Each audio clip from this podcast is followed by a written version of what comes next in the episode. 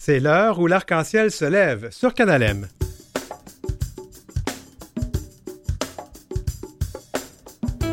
Au sommaire, la ministre Martine Biron, qui est responsable de la lutte contre l'homophobie et la transphobie, nous accorde une entrevue et nous aurons les réactions de l'opposition libérale avec Jennifer Macaroni et de l'opposition solidaire avec Manon Massé. Prévenir les surdoses. Deux organismes montréalais lancent un projet à l'occasion de la... En fait, plusieurs organismes montréalais lancent un projet à l'occasion de la journée de prévention des surdoses. Et on termine le tout avec le comédien Danny Boudreau qui nous parle de Château du Ciel et de ses autres projets. L'heure où l'arc-en-ciel se lève, une émission qui ne rêve peut-être pas de château. Ah ben non, on en rêve. Pourquoi pas, hein?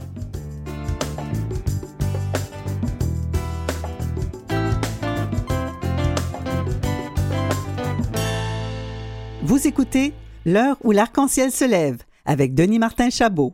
Alors bonjour tout le monde, bienvenue à l'émission L'heure où l'arc-en-ciel se lève et nous recevons en première entrevue aujourd'hui la ministre Martine Biron, responsable, entre autres choses, parce qu'elle a beaucoup de dossiers à gérer, de la lutte contre l'homophobie et la transphobie. C'est pour ça qu'on l'invite. Nous l'avions contactée à sa nomination il y a presque six mois, mais elle avait préféré attendre de se familiariser avec les dossiers nous concernant avant d'accorder une entrevue. Parce que, vous l'aurez deviné, Mme Biron ne s'identifie pas comme membre de nos communautés, mais comme une alliée. Alors, elle fait peut-être partie des A qu'on ajoute à LGBTQIA. Bienvenue à l'heure où l'arc-en-ciel se lève, Mme Biron. Ben, merci beaucoup, Denis Martin, de me recevoir. Ça me fait plaisir, vraiment. Alors, ben, moi aussi, ça fait plaisir. En fait, on va utiliser le féminin et les accords et les pronoms pour les accords et les pronoms vous concernant. Ça vous va? Parfait. D'accord. Alors, juste avant de commencer l'entrevue, par souci de transparence, parce que tout le monde sait que j'ai travaillé à Radio-Canada, et oui, j'ai côtoyé Madame Biron, que, Martine Biron, euh, et on s'appelait Martine et Denis Martin dans le temps. et par respect pour les fonctions de Martine Biron et pour par respect aussi de nos rôles respectifs dans le cadre de cette entrevue, on a convenu de se vous voyer, non pas de se tutoyer comme c'est l'habitude dans le cadre de l'émission, mais ça va bien fonctionner pareil. D'abord, euh. Ben oui, d'abord, Martine, euh, dites-nous là, euh, après six mois, quel constat faites-vous de, des communautés LGBTQIA+, là, ici au Québec? Je les ai rencontrés avant les fêtes, spécifiquement plusieurs organismes en ligne. Je leur ai demandé de se présenter, de me dire un peu ce qu'ils faisaient.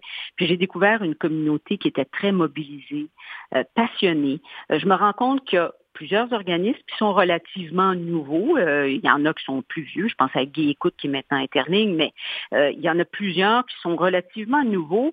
Et puis quand on a raccroché avec mon équipe, on s'est dit, ah, eux autres, ils ont besoin d'aide. Puis ils étaient très motivés et enthousiastes qu'on prenne le temps de leur parler.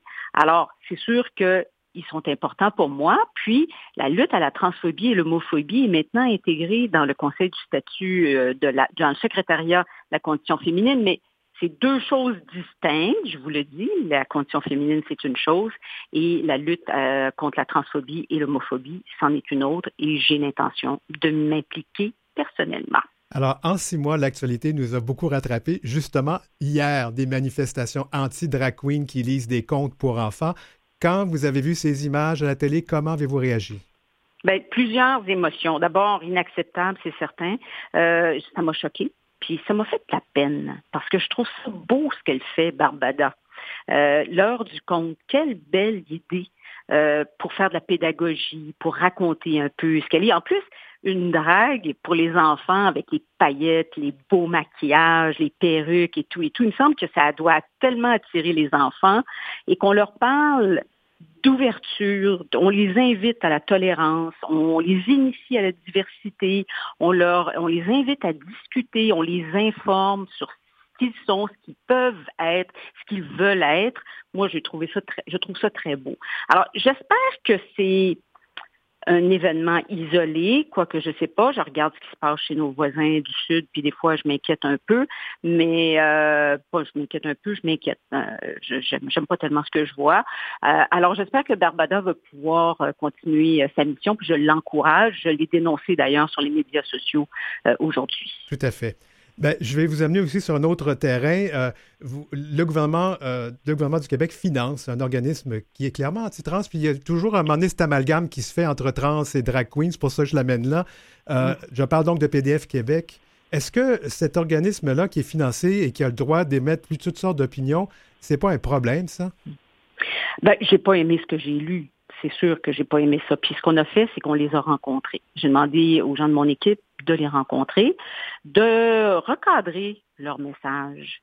Euh, c'est sûr que je veux pas fermer brutalement la porte euh, à PDF Québec, mais euh, parce que je pense qu'on peut débattre, puis je pense que c'est un peu ça le travail qu'on a à faire. On doit débattre, on doit informer euh, davantage, mais puis on a le droit, en fait, à une certaine liberté d'expression, j'y crois. Sauf que ce que moi j'ai vu de PDF, ça versait quasiment dans le discours haineux. Alors, je pense que la liberté d'expression, c'est plus large que ça. alors, on, on, a passé nos messages.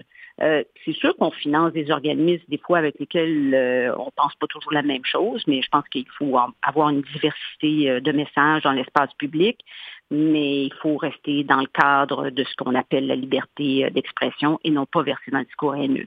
Alors pour l'instant, ils, ont compris notre message, mais on les, on les surveille, c'est sûr. Donc ça pourrait peut-être un jour, ça fait pas, on ferme le robinet.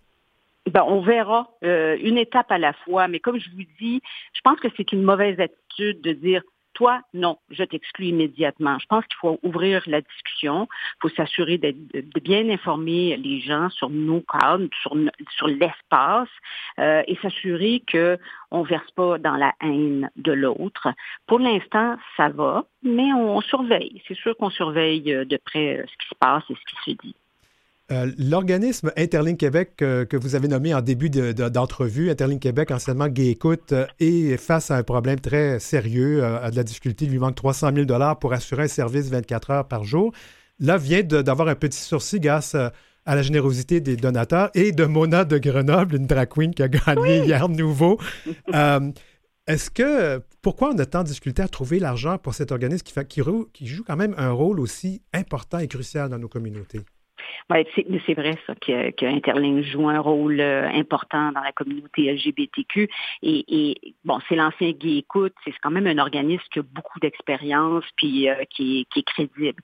Euh, je, vais essayer de bien vous expliquer la situation d'Interling. D'abord, Interling a un budget d'à peu près 360 000 par année et l'organisme a demandé de doubler son financement. Et ça, c'est au ministère de la Santé et des Services sociaux qui analyse la situation. La ligne de, nuit, elle coûte pas 350 000 dollars. Ça ferait cher la ligne de nuit, mais ça prend un montant pour euh, pour que la, ligne se, se, poursuive dans le temps. Alors, ce qu'on a fait, parce qu'on trouve que c'est assez urgent, on a décidé, j'ai demandé aux, gens du secrétariat de la condition féminine euh, s'il n'y avait pas moyen de faire quelque chose. Et il existe actuellement de l'argent qu'on a à la suite d'une entente fédérale provinciale pour financer des lignes d'assistance téléphonique qui sont spécifiquement liées aux enjeux d'égalité de genre.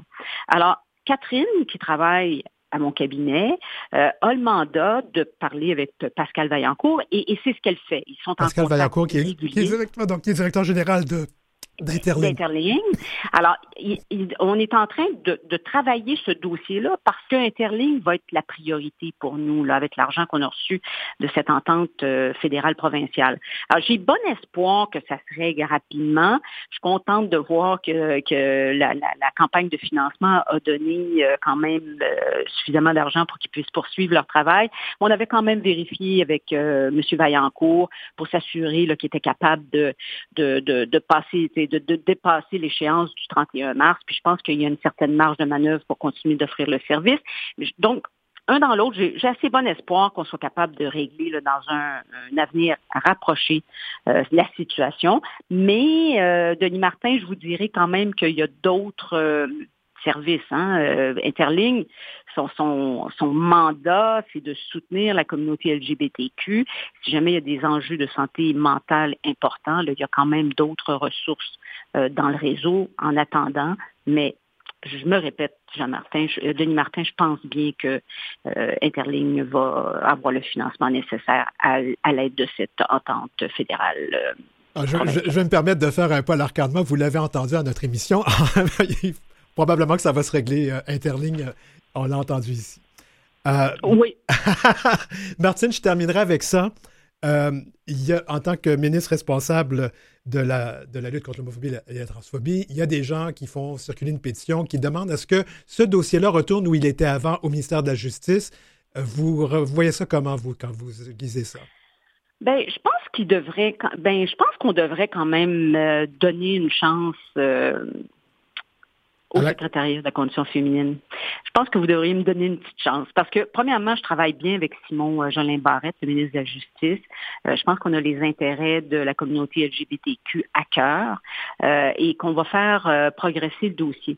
et on est, moi, je suis contente de, de, de travailler avec les communautés LGBTQ. Alors, euh, j'ouvre ma porte, puis je dis, donnez-moi une petite chance. Je pense que vous allez être content de mon travail. Et Martine Biron, encore quelques secondes. Votre prochain grand projet pour nos communautés, qu'est-ce qui vous intéresse là? Ben, la stratégie, on est en train de travailler sur une nouvelle stratégie, la renouveler.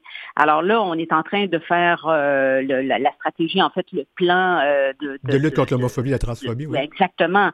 Alors là, on est en train de faire les consultations. Tout le monde travaille super bien. Alors c'est ça qu'on a dans notre mire pour être capable d'avoir un beau plan euh, solide. Puis, écoutez, c'est comme je dis, c'est assez récent hein, dans le temps. Alors là, maintenant, je pense qu'on arrive à un moment de maturité et on devrait avoir un plan qui va nous permettre de mieux connaître, mieux comprendre, euh, euh, informer autant les jeunes que, que, tous, là, je veux dire, à la, à la situation ou en fait aux, aux réalités euh, LGBTQ. Martine Biron, ministre responsable de la lutte contre la lutte contre l'homophobie et la transphobie. Merci d'avoir été avec nous. On va vous réinviter pour parler justement de ce plan de lutte contre l'homophobie et la transphobie. Oui, certainement, j'espère bien. Merci beaucoup. À très bientôt. C'est l'heure où l'arc-en-ciel se lève avec Denis Martin Chabot. Alors, on vient d'entendre Martine Biron, évidemment, euh, par euh, souci d'équité, on va quand même donner la parole aux euh, personnes qui représentent l'opposition au gouvernement de la CAQ. Et on va commencer par euh, la députée Jennifer Macaroni, qui est députée de Westmount-Saint-Louis et qui est responsable de ce dossier au, Parti libéral. Alors, vous venez d'entendre Mme Biron. Euh, comment réagissez-vous à cette entrevue? Bien, c'est sûr, Mme Biron, elle est une bonne personne, puis je comprends que son, son cœur est à la bonne place. Mais premièrement, la première chose que je dois dire, c'est que je suis frustrée d'entendre on utilise le titre de ministre responsable de la lutte contre l'homophobie et la transphobie. C'est un titre qui a disparu. On n'a plus de ministre responsable, je le sais. J'ai déposé une pétition au nom du Conseil québécois de la LGBT pour rectifier le tir. Elle est la ministre responsable de la condition féminine mais pas la ministre responsable de la lutte contre l'homophobie. On a maintenant un secrétariat à la remorque d'un autre secrétariat. Alors, c'est un grand recul à l'Assemblée nationale, puis je pense que nous devons s'inquiéter de ceci. Donc, cette pétition a été déposée, d'ailleurs, oui, je me rappelle de ça, par vous. Euh, et cette pétition réclame donc qu'on retourne le, dossier au ministère de la Justice, si je comprends bien. Pas nécessairement qu'on retourne au moins d'avoir un ministre responsable. Si vous voyez, euh, Denis Martin, quand j'ai posé la question à la ministre en ce qui concerne le financement de PDF Québec, par exemple, puis on regarde l'écran, c'est pas la ministre responsable de la lutte contre l'homophobie et la transphobie qui se lève pour répondre à ma question, c'est la ministre responsable de la condition féminine qui est aussi un secrétariat, qui fait du bon travail. Mais ça reste qu'on a un secrétariat à la remorque d'un autre secrétariat. Le titre en entier est disparu. Alors, on demande que le titre soit restaurer. On a besoin de se voir à l'Assemblée nationale, les membres de la communauté. C'est très important, surtout quand on voit qu'est-ce qui se passe aux États-Unis, en Europe. C'est important de continuer de lutter contre les préjugés, de lutter contre l'homophobie et la transphobie et de faire la démonstration de la visibilité pour la communauté. C'est très important. Puis une des façons que nous pouvons faire ça, c'est d'avoir un ministre responsable de la cause qui n'est plus actuellement le, euh, le cas vous avez mentionné le dossier de PDF Québec, Parole de Femmes Québec, euh, qui euh, tient des propos, qui a tenu des propos pour le moins problématiques vis-à-vis des personnes trans. Madame Biron, euh, pour le moment, nous dit on les a recadrés, puis on pense que ça va aller. Est-ce que ça vous satisfait, ça? Non.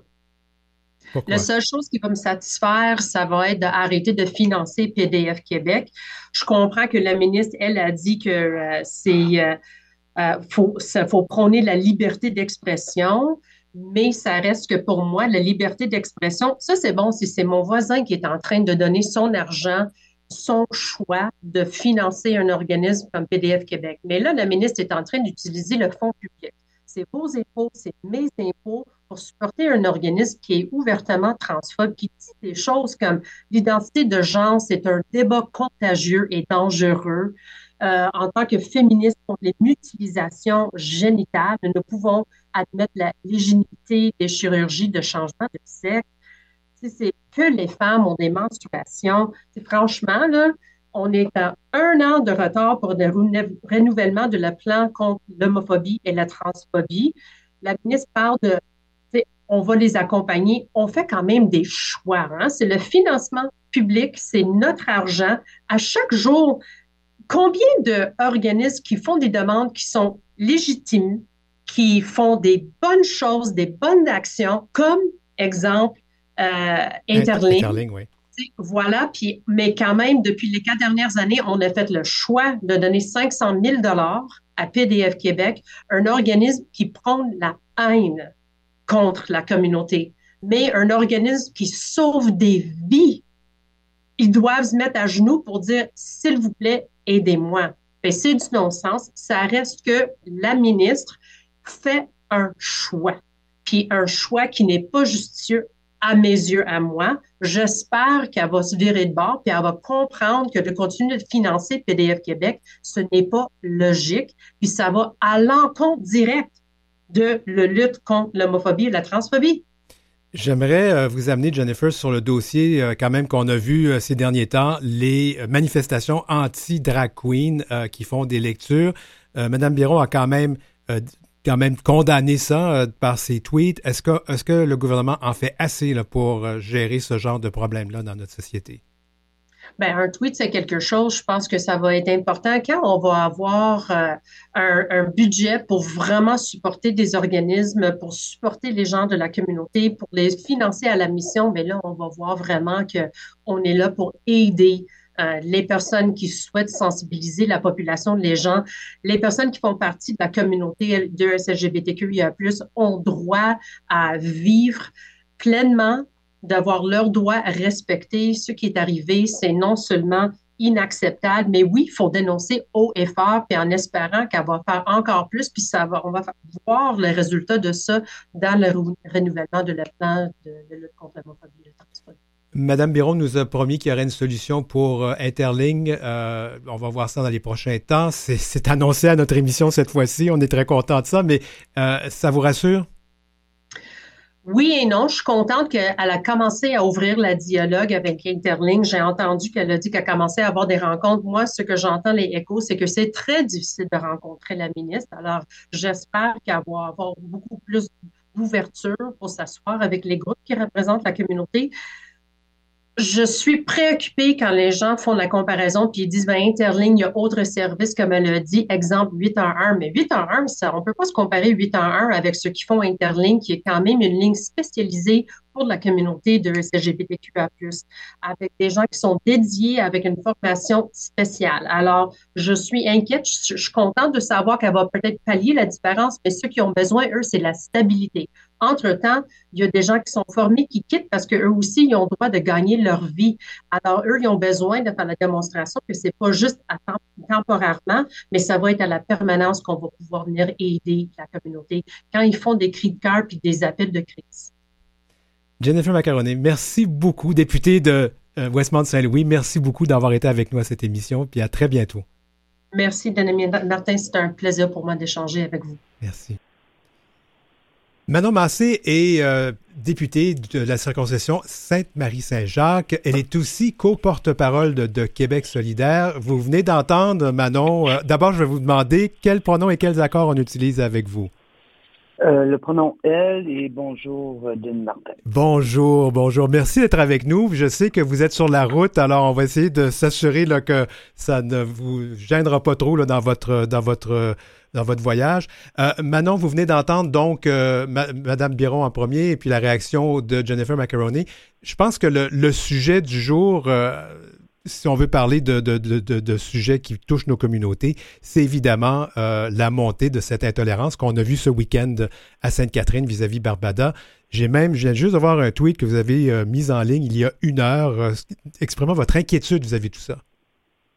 Oui, ben c'est sûr, hein, on ne se cachera pas qu'en état des lieux, en regardant ce qui se passe au sud de la frontière, euh, la perte des droits des gens de nos communautés, euh, particulièrement euh, les personnes trans, la perte même aussi des femmes, hein, les droits des femmes. Je vais vous avouer que quand je vois des scènes comme j'ai vu en fin de semaine, ça m'inquiète.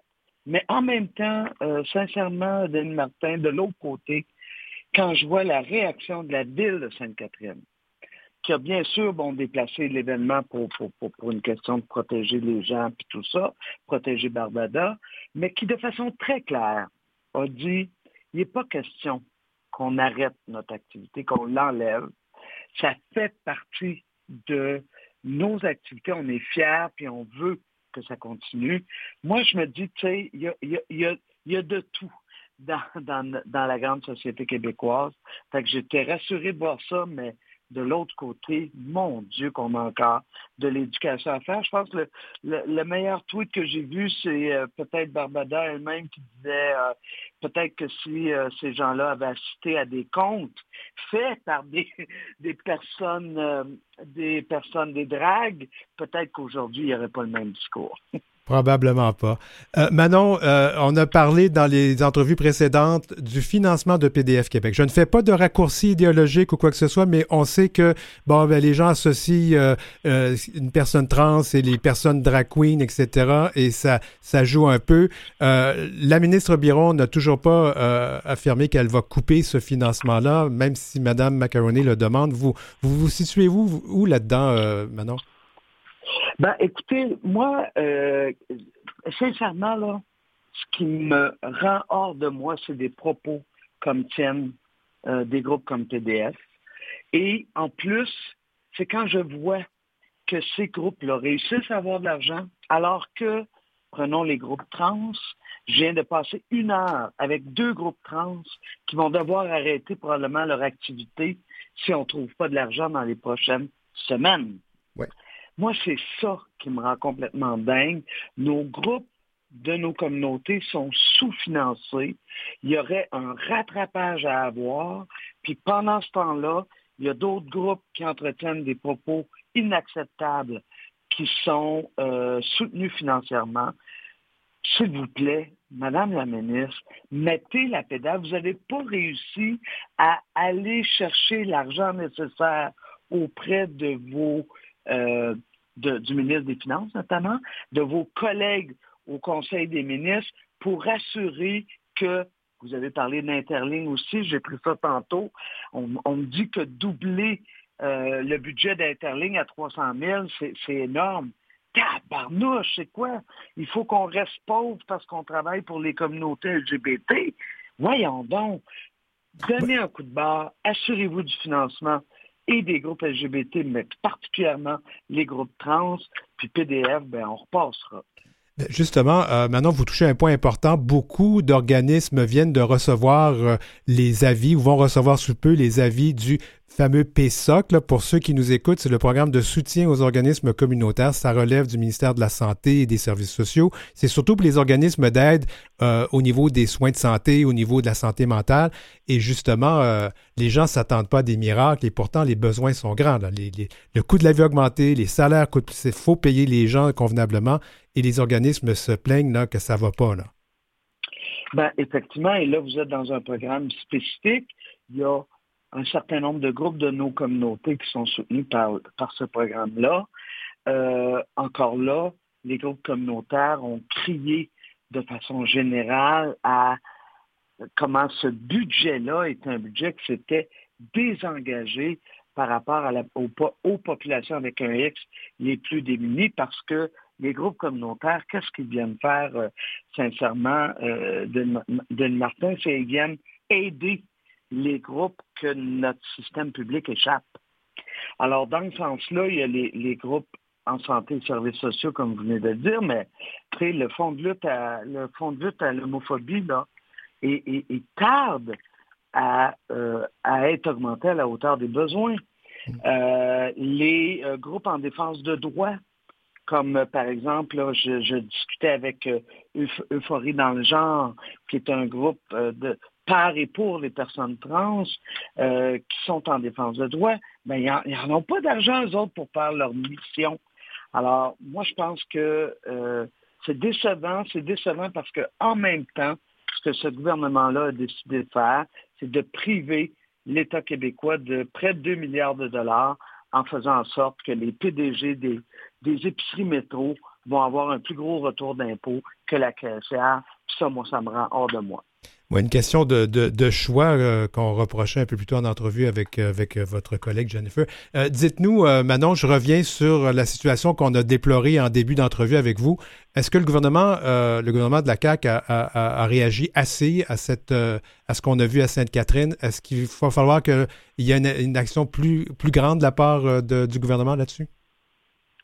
Ben, moi, je pense qu'il faut, à chaque instant où il y a de l'intolérance, il faut le souligner. Il faut le relever. Mais ce gouvernement-là ne veut même pas reconnaître, par exemple, a du racisme systémique. Alors, il ne veut même pas reconnaître l'approche intersectionnelle pour nous aider à comprendre les défis de notre société.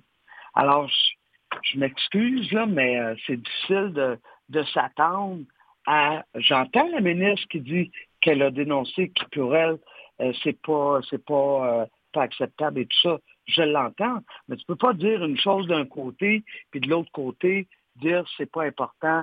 L'analyse, par exemple, euh, aux intersections des oppressions, c'est pas important. Colin, tu sais, je pense qu'on va avoir de la misère à les entendre plus fort sur cette question-là. Et comptez sur nous qu'on va continuer de les talonner. Ben, Manon Massé, merci beaucoup d'avoir été avec nous. On a pris le temps de nous jaser. Je sais que vous êtes sur la route et on va certainement vous réinviter à l'émission. Merci encore. C'était un plaisir. Bonne fin de journée. Bonne fin de journée.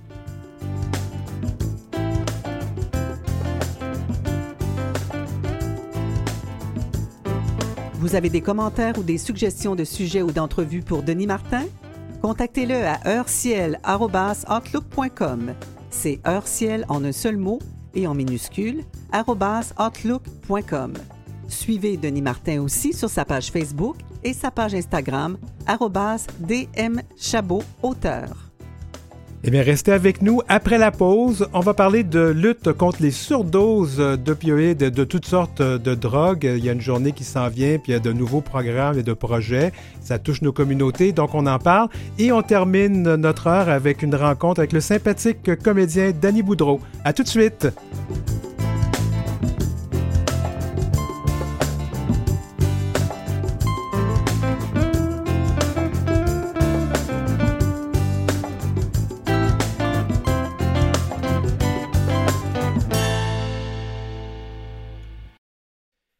Nous voici de retour à l'heure où l'arc-en-ciel se lève.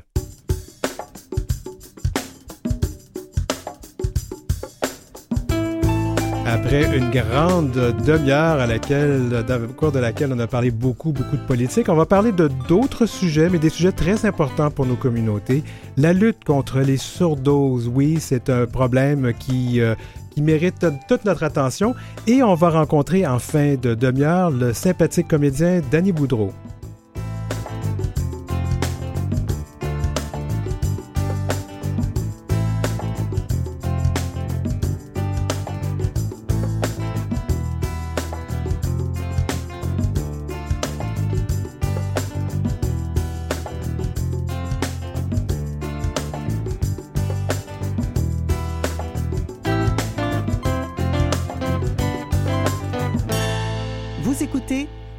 L'arc-en-ciel se lève avec Denis Martin Chabot. Le 6 avril est la journée nationale d'action contre les surdoses. Selon Statistique Canada, les surdoses, notamment aux opioïdes, se comptent à 20 par jour. 20 par jour. C'est pas rien, là. En 2021, au Québec seulement, ce sont 766 personnes qui sont décédées par surdose confirmée. Et ça touche nos communautés, notamment dans le village, ici à Montréal, où on note une recrudescence de l'utilisation de drogue dans certains secteurs, notamment aux abords des stations de métro, Berru, Cam, euh, Baudry, et aussi dans ce qu'on appelle le chemsex, l'utilisation de stupéfiants lors de relations sexuelles. Que faire avec ça? Alors, je reçois aujourd'hui Audrey-Anne Smith, qui est chargée de la concertation communautaire montréalaise sur les surdoses à la TOMS. La TOMS, c'est la table des organismes montréalais de lutte contre le sida. Bienvenue, Audrey-Anne. Merci beaucoup. Merci pour l'invitation. Alors, on utilise quel pronom et quels accords avec toi? Euh, oui, donc euh, j'utilise le pronom elle et avec des accords féminins. Merci. Et il y a aussi Chantal Montmorency, directrice générale de l'AQPSUD, l'Association québécoise pour la promotion de la santé des personnes utilisatrices de drogue. Bien, bienvenue à l'émission. Et avec toi, on utilise les mêmes accords? Les mêmes, les mêmes, le même pronom et les mêmes accords. Alors, je viens de dresser un portrait, c'est sombre. Est-ce que c'est aussi sombre dans votre réalité de tous les jours? C'est pire. Ah bon? C'est pire. Parce que là, vous avez parlé euh, des décès par surdose, qui est effrayant, puis ce qui est très, très grave. Un décès, c'est un de trop, on va s'entendre là-dessus. c'est ça. Chaque personne qui nous quitte, c'est une personne qui enrichissait nos vies, puis notre société, puis qui sera plus jamais là. Mais là, vous avez parlé seulement des décès, puis on est à plus que deux par jour au Québec, mais on, on on n'a pas parlé encore de toutes les surdoses non mortelles qui peuvent laisser des séquelles, autant physiques que psychologiques aux gens. Puis les gens, ils peuvent en faire plusieurs des surdoses non mortelles. Puis à un moment donné, celle-là, ben, elle est mortelle. Fait que c'est, c'est, c'est pire parce que les gens vivent, euh, on, s'imagine pas quand c'est pas à nous que ça arrive, mais les gens vivent dans la peur constante de découvrir un ami ou un proche. Donc c'est, euh, oui, c'est, c'est pire que juste les chiffres. Chantal dit que c'est pire. Euh, de votre côté, Audrey-Anne? Euh, ben oui, tout à fait. Est-ce que la euh, pandémie a, empiré les choses, après vous deux? Ben oui, il y a eu malheureusement en fait des, des coupures de services qui ont affecté en fait les, les, personnes qui utilisent des services dans nos, dans nos organismes communautaires membres, dont la QP Sud qui est membre également de la TOMS. Oui. Pendant la pandémie, le mot d'ordre, c'était de rester tout seul, alors que nous, on suggère aux gens, on recommande fortement aux gens de ne pas consommer seul, puis de le faire accompagner. Donc, c'était contre, c'était contradictoire, puis euh, c'est certain qu'il y a des gens qui ont souffert de cet isolement-là. Puis il y a beaucoup de choses, en fait, on va revenir là-dessus, c'était contre-intuitif là, de dire aux gens de, de, de, rester chez eux et tout ça, alors que souvent, ben, de tout à fait toute évidence, il se retrouvait avec d'autres, puis mm. il se faisait harceler par les policiers. Moi, il y a quand même... oui, on a parlé évidemment là, des choses très spectaculaires. Puis on l'a vu dans les médias. On parle beaucoup des opioïdes, c'est un terme très à la mode, et qui est quand même... C'est en hausse, évidemment, euh, comme partout ailleurs dans le monde. Mais il y en a des surdoses qui se font autrement que par des drogues par injection. Moi, je pense, euh, et surtout que c'est mon expérience comme homme gay, je rencontre des hommes... Euh, et souvent, euh, ils utilisent d'autres choses comme le cristal meth par inhalation ou le GHB. Il y a aussi des surdoses là. Oui, en fait, nous, on a fait analyser les rapports du coroner pour les surdoses survenues en 2017 et euh, on va faire analyser les autres rapports. Mais ce qu'on a découvert, entre autres, c'est que la substance qui est présente la plupart du temps dans une surdose quand il y a un mélange, parce que c'est souvent avec un mélange qu'on fait une surdose, euh, c'est l'alcool.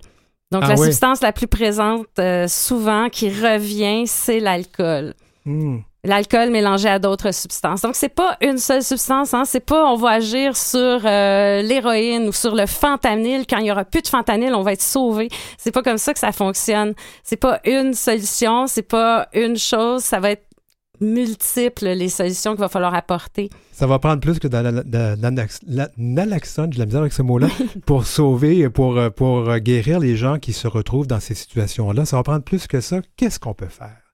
Je pense qu'il y a des revendications que vous avez euh, à, l'occasion de cette journée euh, nationale.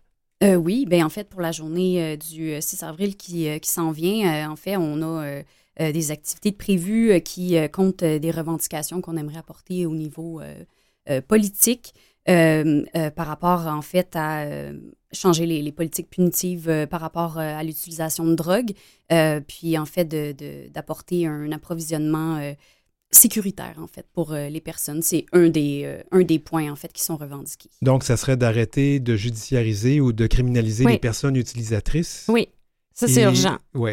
Et il y, y a, quand même, on n'a on, rien inventé là, parce qu'il me semble que, il me semble que c'est pas encore les Britanniques là qu'on permet aux gens d'avoir une certaine quantité de drogue. je sais qu'il y, a un ou des projets pilotes là, qui se font. Euh, nous, on veut pas nécessairement que ce soit pareil. Euh, on sait entre autres que nos homologues là-bas, les représentants des personnes utilisatrices de drogue, n'ont pas été consultés suffisamment pour la mise en place de ces services-là. Et on voudrait pas répéter l'erreur ici. Donc, on espère vraiment qu'on va être consultés, nous, les personnes utilisatrices de drogue. On pense que c'est vraiment urgent puis important, la décriminalisation. Pour la plupart des gens qui sont pas touchés encore là, ils réalisent pas que pour nous, ça nous empêche d'avoir une vie tout à fait normale, comme tout le monde. On peut pas devenir propriétaire avoir une voiture, euh, voyager. Il y a toutes sortes de choses, d'étapes de la vie qu'on ne pourra pas franchir parce qu'on est criminalisé pour avoir consommé des drogues. Mais il y a beaucoup de gens qui regardent la consommation et disent bien juste arrêter. Oui, mais les gens n'arrêteront pas. Moi, j'ai pas l'intention d'arrêter. Moi, je considère pas que j'ai un problème de drogue. Un de nos slogans à l'AQP Sud, c'est ni malade ni coupable. Donc, pour moi, la drogue, c'est pas un problème. Ça fait partie de ma vie, comme l'alcool fait partie de la vie de certaines personnes. Euh, je consomme de la drogue, je magasine aussi. Il y a toutes d'autres modes, d'autres sortes de choses que je consomme, puis j'essaie de gérer ça. Euh, donc, on peut pas dire aux gens d'arrêter. De, de, toute façon, ça n'arrivera pas. On le sait que la guerre à la drogue, ça n'a pas fonctionné, ça n'a fait que des victimes, il n'y a personne qui va gagner. La seule chose qui fonctionne, c'est la réduction des méfaits, c'est prendre les gens là où ils sont, puis s'intéresser à tout ce qu'il y a autour, pas nécessairement à la drogue, mais à tout ce qu'il y a autour, euh, que ce soit le logement, le travail, puis de, de faire en sorte que la personne peut améliorer elle-même ses conditions de vie, par exemple, en la déstigmatisant puis en la décriminalisant. Un des problèmes qu'on voit, on a parlé des, approvisionnements sécuritaires, euh, de décriminaliser, mais il y a aussi, euh, c'est un problème que, qu'on a vu, euh, les policiers vont aller saisir le matériel de consommation stérile mm. de certaines personnes qui voient sur leur, chemin. Et là, on se retrouve à, une autre sorte de problème aussi, donc l'utilisation de matériel souillé. Là.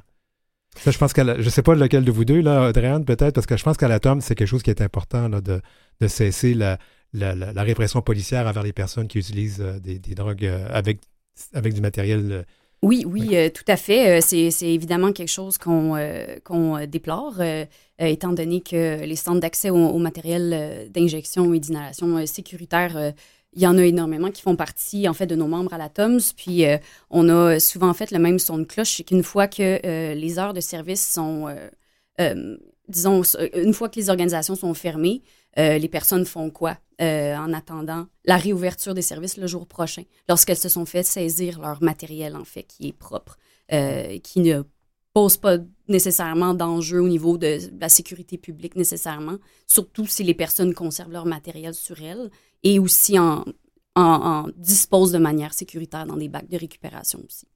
Vous avez, lancé il y a quelques mois, mais on va le rendre en fait encore plus public à, l'occasion du 6, euh, du 6 avril, la journée euh, nationale contre les surdoses. Un projet qui s'appelle PODS, P-O-D-S, c'est quoi? Oui, c'est le, projet d'observation euh, sur les drogues et les surdoses. donc, c'est une, en fait, c'est une, une plateforme de, de signalement anonyme et volontaire qui a été développée, en fait, par euh, les membres euh, de la TOMS, y compris euh, la QP Sud, qui fait partie d'un de nos comités, qui est en fait le comité d'action montréalais sur les surdoses, qui regroupe en fait 20 organismes des 30 membres, membres de la TOMS, excusez-moi. Et puis, en fait, c'est ça. Cette plateforme-là, c'est un site web qui est mis à la disposition, en fait, de la communauté concernée, la communauté de personnes qui consomment. puis, dans le fond, peu importe la fréquence, euh, peu importe le, mode aussi de, d'administration euh, des, substances. Ça peut être par inhalation, par injection, euh, ça peut être, c'est ça. Donc, il y, a, toutes sortes de, façons de procéder. Et puis, en fait, c'est une plateforme, un questionnaire qui est rempli quand une personne elle-même a vécu une situation de surdose.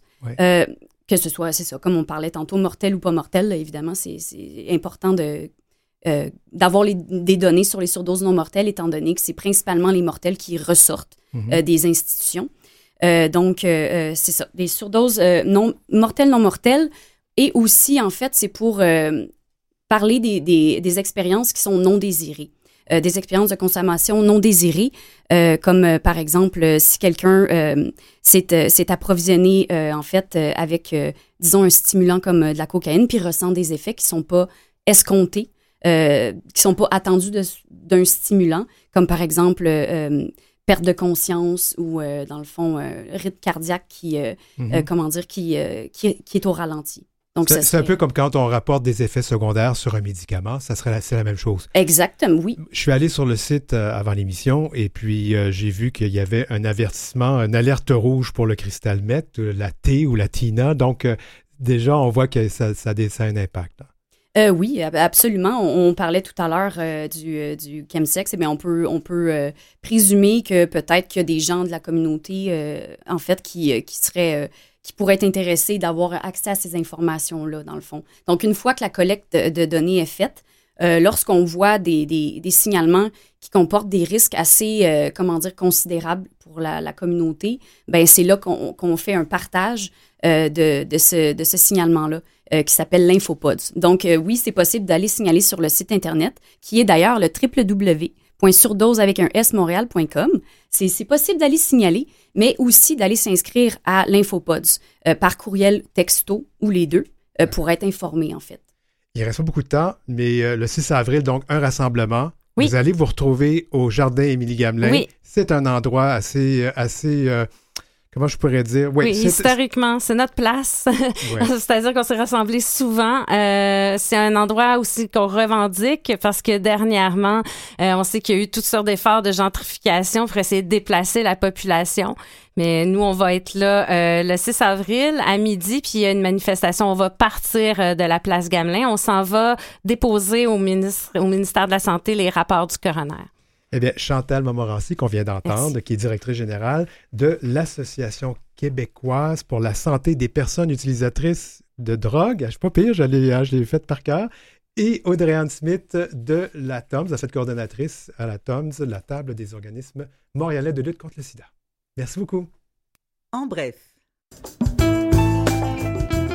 On en a parlé en début d'émission, l'heure du conte de la drag queen Barbada présentée à Sainte-Catherine dimanche en Montérégie a dégénéré en confrontation.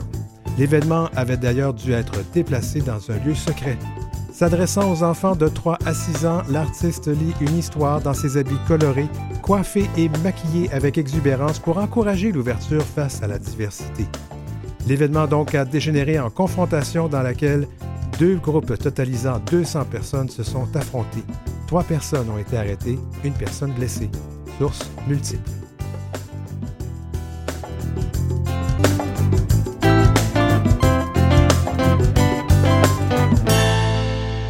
Vous écoutez L'heure où l'arc-en-ciel se lève avec Denis Martin Chabot. Eh bien, l'artiste Danny Boudreau n'en finit pas de nous surprendre. Et Château du ciel, qui se termine sous peu euh, au théâtre Denise Pelletier, ne fait pas exception. Il a aussi adapté sur scène une autre pièce que j'ai vue, La correspondance entre Albert Camus et Maria Césares. Casares. Casares, pardon. Casares, merci de me corriger. Il n'y a pas de souci. Des fois, je fais des, des, des petites erreurs en tapant là, sur, mon, sur mon ordinateur. Au théâtre du Nouveau Monde, dans la pièce qui s'appelle Je t'écris au milieu d'un bel orage. Un superbe texte d'ailleurs. Bienvenue à l'émission, Dani. Merci pour l'invitation. Alors, Dani, on utilise quel pronom et quel accord avec toi? Euh, il, lui, avec les accords masculins, oui. D'accord. Ludwig II ou Louis II, il faut le dire, euh, a été un roi différent. Mm-hmm. Dans la pièce de Marie-Claude Verdier, on. j'ai encore, j'ai encore mal, mal, écrit ça, non? Ben, c'est pas bon. Ben non, c'est pas grave. Alors, Château du ciel, on découvre ce personnage qui aimait la beauté. Oui. Qui aimait la musique, qui aimait l'architecture, qui aimait le beau. Un roi qui préférait sa vie en parallèle euh, à, la, à comparer à cette euh, réalité plutôt laide. Mm-hmm.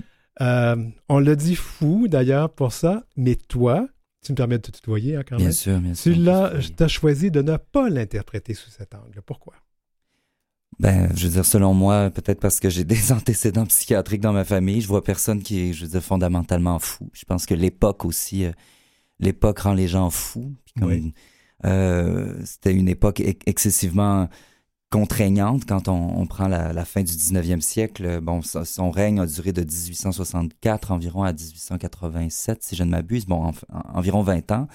Et c'est une période en Europe assez cruciale. C'est la révolution industrielle, tout change. Et puis il y a aussi il y a, toute la psychanalyse qui commence et tout ça. Mais je veux dire, euh, ça faisait vraiment l'affaire du gouvernement et du royaume et de ses ministres de, de, de, faire un diagnostic, d'organiser un diagnostic de folie et d'engager quatre aliénistes à l'époque pour dire qu'il était fou. Mais bon, les circonstances de sa mort restent assez nébuleuses. On ne sait pas si c'est soit suicidé, si c'est, il a été tué ou il s'est noyé. Il est mort avec son médecin. C'était pas dans la pièce. Il y a eu des choix déchirants à faire de, la part de l'autrice, mais ouais. Ben justement, euh, toi, tu as fait un travail de recherche assez extraordinaire. J'ai mm. ben, compris que tu parlais l'allemand, donc mm-hmm. ça t'a aidé, mais tu as fait tout un travail de recherche pour découvrir ce personnage. Parle-nous de ça un peu. Oui, je suis allé en Allemagne. Euh, ben, je suis allé plusieurs fois dans ma vie, mais c'était la première fois que j'allais en Bavière. Donc, je suis allé à Munich, euh, qui est bon la capitale de la Bavière et dont on parle souvent dans la pièce et qui euh, qui est vraiment le centre pour aller facilement en train. On peut se rendre à Neuschwanstein, qui est Neuschwanstein, c'est le château qui a inspiré, si on veut, celui de toute l'imagerie de Walt Disney. Donc, le château le plus connu de Louis II de Bavière, où il, où il a été destitué d'ailleurs. Euh, où il a passé beaucoup de temps. Et sinon, j'ai pu voir, j'ai pu voir aussi Eren Kimzi, qui est une réplique, euh, si on veut, de, de Versailles, qui est sur une île. Euh, et puis, ben, pour moi, c'était important de visiter, euh, de visiter les lieux où, où, il a, où son corps a été. En fait, je cherchais son corps. Ah, ouais. je fais toujours ça avec des personnages, je cherche leur corps. À parce qu'on a des mots, on a une partition, mais où est le sang? Où est l'aspect un peu plus sanguin, si on veut? Et puis, ça m'a permis aussi de m'imprimer du texte assez facilement. J'ai appris le texte dans le train, en allant voir les châteaux et tout. Oui, parce que c'est tout un texte. Euh, oui, c'est assez audacieux même. De, mm. pour, en tout cas, je fais une petite parenthèse, mais euh, dans la dramaturgie québécoise, ça c'est assez peu vu de faire, euh, de traiter de l'histoire européenne euh, du 19e siècle pour parler de maintenant. Et Marie-Claude le fait, comme Michel-Marc Bouchard a déjà fait ça un peu avec, avec Christine la Reine Garçon, si on veut. Pense que j'apprends rien à personne. Tu es une personne qui s'identifie, je pense, queer ou LGBT. Euh, mhm, et euh, euh, est-ce que ça a joué dans le choix de, de, de, faire Ludwig II? Parce qu'on le disait homosexuel ou bisexuel. ça dépend mhm. des, des, recherches que j'ai faites. Là. Oui, il y, a les deux. Hein. Les deux sont, sont dites. D'ailleurs, j'ai déjà dit qu'il était bisexuel, puis on m'a rabroué. J'ai déjà dit qu'il était homosexuel, on m'a rabroué aussi. Enfin, donc là, je sais plus trop quoi dire. dire queer, ça va être moins voilà, compliqué. ça va être moins compliqué. On va moins s'enfarger dans les fleurs du, fleurs du tapis. Euh, je, je, je, crois pas que ça a été un, un critère de base, mais c'est sûr que je pense que c'était d'abord pour la complexité du personnage, j'espère, j'ose espérer. C'est aussi mon lien très étroit avec l'autrice euh, Marie-Claude Verdier. Mm-hmm. Ça fait quatre ans qu'elle travaille sur ce texte, donc euh, qui était beaucoup plus long, ma foi, qui durait presque trois heures. Et euh, mais bon, euh, j'ai toujours été dans toutes les étapes. Il y, a, comme une exigence de langue quand même assez soutenue. Mm-hmm. Et puis ben, moi j'aime ça ces langues-là, des langues euh, qui sont absolument pas quotidiennes et tout ça. Donc j'imagine qu'elle est allée vers moi aussi pour ça. Et parce qu'il est très excentrique, donc au-delà même de l'aspect queer, il est imprévisible, excentrique et donc je pense que je peux jouer ça.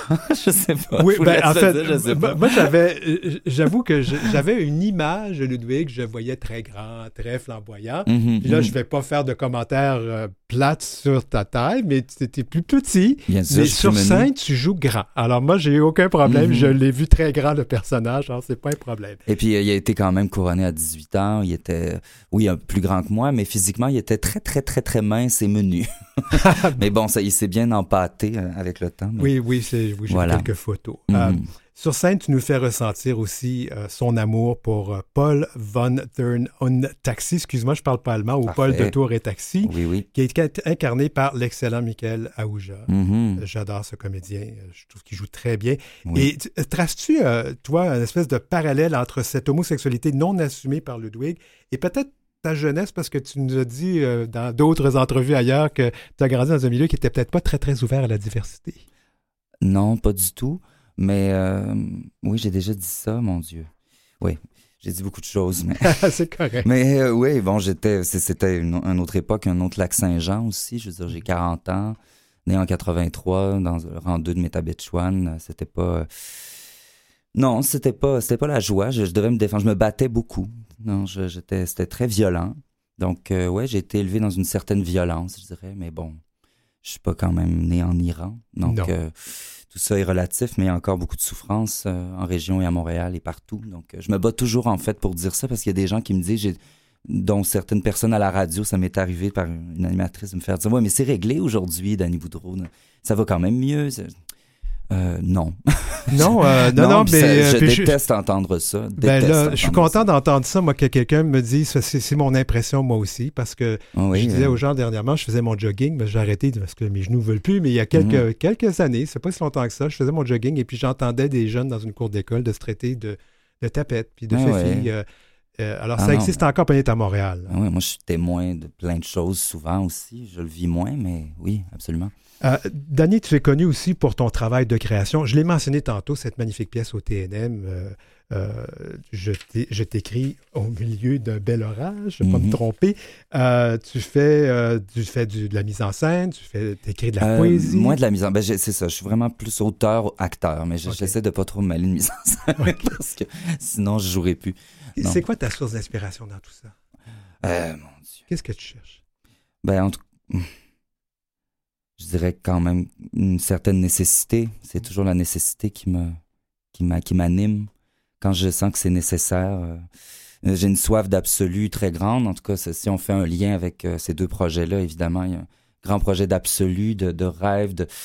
Bon, on peut euh, évidemment Ludwig, comment il est écrit, il peut être considéré je veux un peu capricieux, mégalomane et tout ça, mais c'est aussi quelqu'un qui a, beaucoup d'idéalisme. Et je crois que, en tout cas, du moins, l'idéalisme de, de, Camus et l'idéalisme de Ludwig peuvent, ils peuvent avoir un lien. Et Casares, et le lien de Casares et Camus et cette recherche d'un autre modèle amoureux aussi.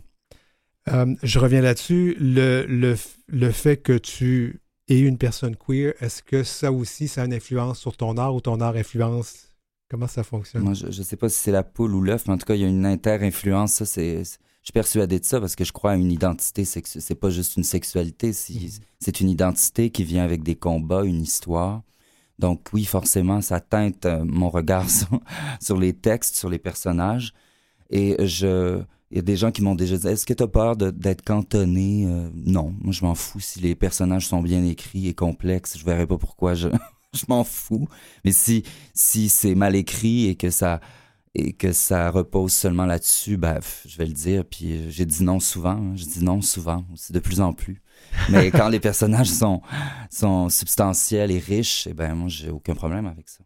Sans entrer dans ce débat qui date de quelques années, mais j'avais lu que tu euh, trouvais un peu que les comédiens qui étaient identifiés queer avaient parfois plus de difficultés à passer des entrevues dans des rôles d'hétéros, etc. Euh, oui. Est-ce que ça a changé, ça s'est amélioré depuis 2000, je pense, 2020? Je pense qu'il y, a des efforts qui sont, qui sont déployés, mais tu sais, c'est un article qui aurait mérité euh, huit dossiers avec huit nuances, tu sais, avec 800 même nuances. Euh, parce que ça parle, je parlais pas seulement d'homosexualité, mais de, la vision de la masculinité, d'identité sexuelle. Tu sais, il y a tellement de sujets que ça rattrape et je trouve que, et pour l'avoir vu, je, je, trouvais en fait que Là-dessus, c'était exprimé aussi Francis Duchamp, Nico Rassico. Euh, nous, on est plus ou moins menacés, mais on peut parler pour des gens qui... moi, j'ai été souvent réplique pour des auditions. J'ai vu des choses, j'ai assisté à des choses. Donc, c'est pas, c'est pas facile de, de, voir que oui, je pense qu'il y a un effort qui est déployé, mais pour moi, c'est pas encore suffisant. Il y a un double standard qui est toujours existant. Euh, donc oui, il y a des acteurs qui, qui, peuvent jouer tout, mais il y en a à qui à qui on, on leur on permet pas ça, non? Oui, parce qu'on dit que t'as pas l'air assez mâle pour faire ça. Ah mon Dieu, la masculinité toxique. Hein? Ben ouais, puis tu sais, je veux dire, je veux pas m'étendre trop sur le sujet, mais en même temps, on se fait dire dans, une, dans des écoles de théâtre, plus maintenant, mais en tout cas, wow, bravo, t'as réussi à étendre ton spectre et ton, ton registre d'acteur. C'est bien, mais il y en a à qui on le dit plus. C'est tout. Danny Boudreau, c'était vraiment intéressant de te recevoir, vraiment fantastique. Je suis vraiment content de te voir, euh, de te voir de proche comme ça, parce que je t'ai vu souvent sur la scène. Mm-hmm. Alors, je vais rappeler donc Château du ciel, ça se poursuit jusqu'au 15 avril au théâtre Denis Pelletier. Une tournée peut-être? Mm, je sais pas. À, voir, à suivre. À suivre. merci beaucoup d'avoir été avec nous. Merci, merci de l'invitation. Merci.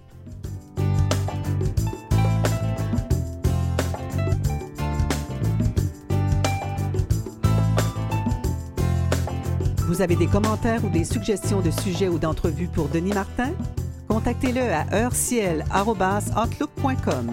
C'est heurciel en un seul mot et en minuscule, outlook.com. Suivez Denis Martin aussi sur sa page Facebook et sa page Instagram, @dmchabot.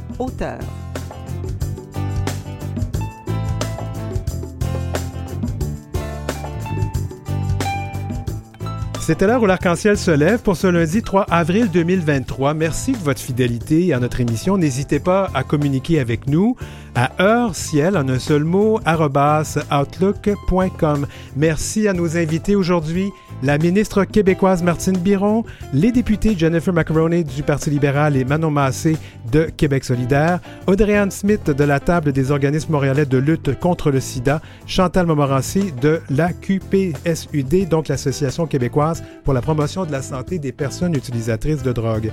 Merci aussi à Danny Boudreau, comédien qui est venu euh, terminer l'émission avec nous. Merci à l'équipe. France Dauphin à la recherche, Maurice Bolduc à la mise en onde, Julie Curley qui a composé la musique qu'on utilise comme musique thème, Gerly Omelette, Omelette aux réseaux sociaux de Canalem, Jean-François Liberté, chef de diffusion de Canalem, euh, Marjorie Théodore, évidemment, présidente et directrice générale de Vues et Voix de Canalem. Je m'appelle Denis Martin Chabot. Je vous souhaite de... Ben, on se revoit la semaine prochaine. C'est une émission spéciale préenregistrée avec Éric Chacour et Farah Alibé. Nous, on se reparle en direct dans deux semaines. Bye.